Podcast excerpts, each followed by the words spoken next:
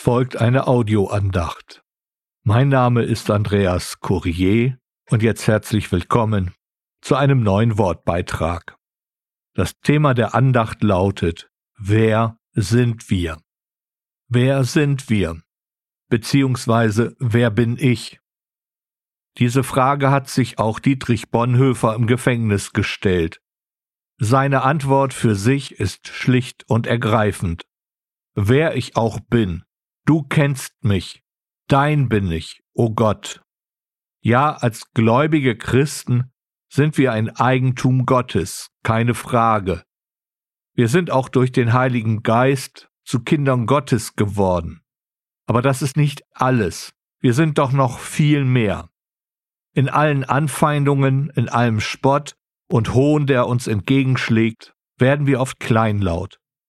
Wir fühlen uns herabgesetzt und klein gemacht, nur weil wir zu unserem Glauben stehen. Das müssen wir manchmal ertragen, nur weil wir anders denken und reden und es nicht anders können, als von der Liebe Christi zu reden. Und dann ganz persönlich sehen wir oft sehr deutlich unser Versagen, die schlechten Gedanken und die oft so falschen Wege, die wir gegangen sind, zeigen doch nur, wie schwach und verletzlich wir sind. Und auch dieses lässt uns verstummen und gelähmt bleiben. Statt Glaubensmut nur Verzagtheit. Wir ziehen uns zurück und bleiben still und unsichtbar.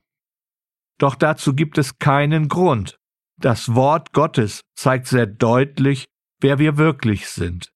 Und nein, ich rede jetzt nicht davon, dass wir nur begnadigte Sünder sind.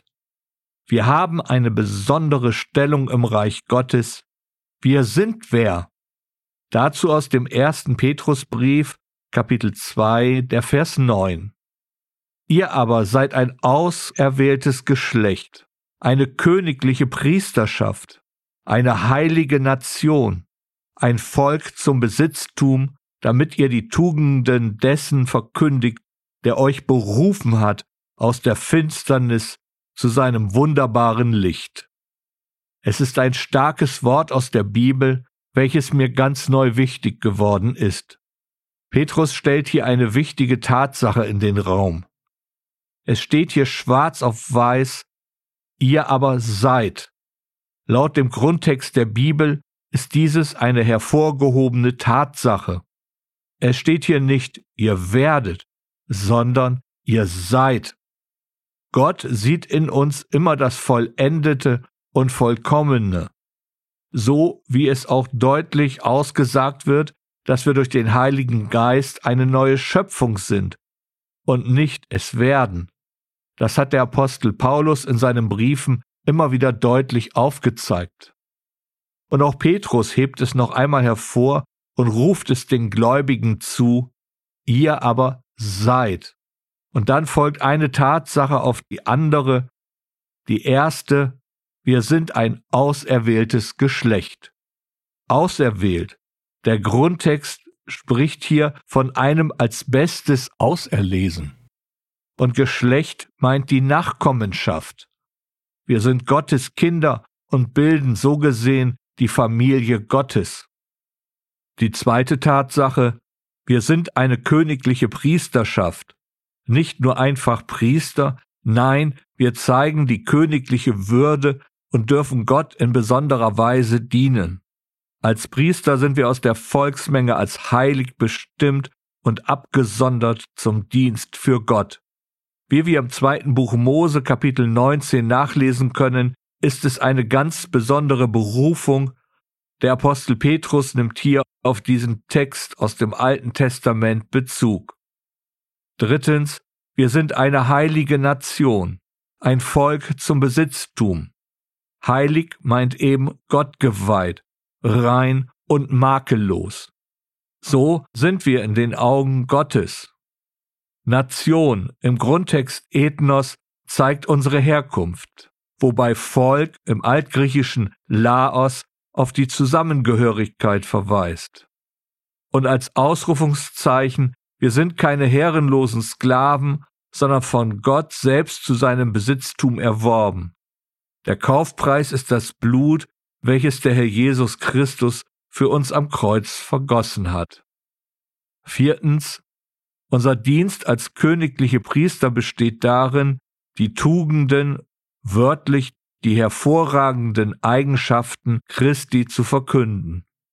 Im Grundtext wird es dabei etwas lauter. Hier ist ein Herausposaunen gemeint. Wir dürfen also lautstark Zeugnis von dem Erlösungswerk des Herrn Jesus Christus geben. Kein beschämtes, leises Äußern, kein schüchterndes Entschuldigung, ich bin Christ. Nein, klar und deutlich und laut wie ein Herold dürfen wir das Evangelium, die gute Botschaft von Jesus weitersagen. Das ist unsere Berufung, dafür stehen wir unter anderem mit unserem Dienst als königliche Priester. Deshalb schließt sich hier die fünfte und letzte Tatsache an. Wir sind berufen aus der Finsternis zu seinem wunderbaren Licht. Berufen, wortwörtlich bei dem Namen gerufen, ein Befehl. Gott meint uns ganz persönlich. Und wir sind nicht mehr in der Finsternis, sondern wir leben jetzt im Licht Gottes. Denn das Licht ist es, das alles offenbar macht. Deshalb sagt er, wache auf, der du schläfst, und stehe auf aus den Toten, und der Christus wird dir leuchten. Aus dem Epheserbrief Kapitel 5, der Vers 14. Und das Licht Gottes lässt uns strahlen. Wenn wir es so sehen wollen, sind wir wie Reflektoren, die Gottes Licht widerspiegeln, hell und leuchtend in einer von Gott abgewandten Welt, die im Dunkeln lebt, weisen wir den Menschen den Weg zu Christus, dem Retter. Besser kann man den Vers 9 aus dem zweiten Kapitel des ersten Petrusbriefs nicht zusammenfassen. Und so sind wir wieder am Anfang der Andacht. Wer sind wir? Wer bin ich?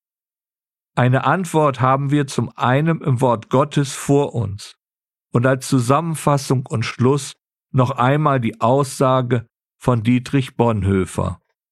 Wer ich auch bin, du kennst mich, dein bin ich, o oh Gott.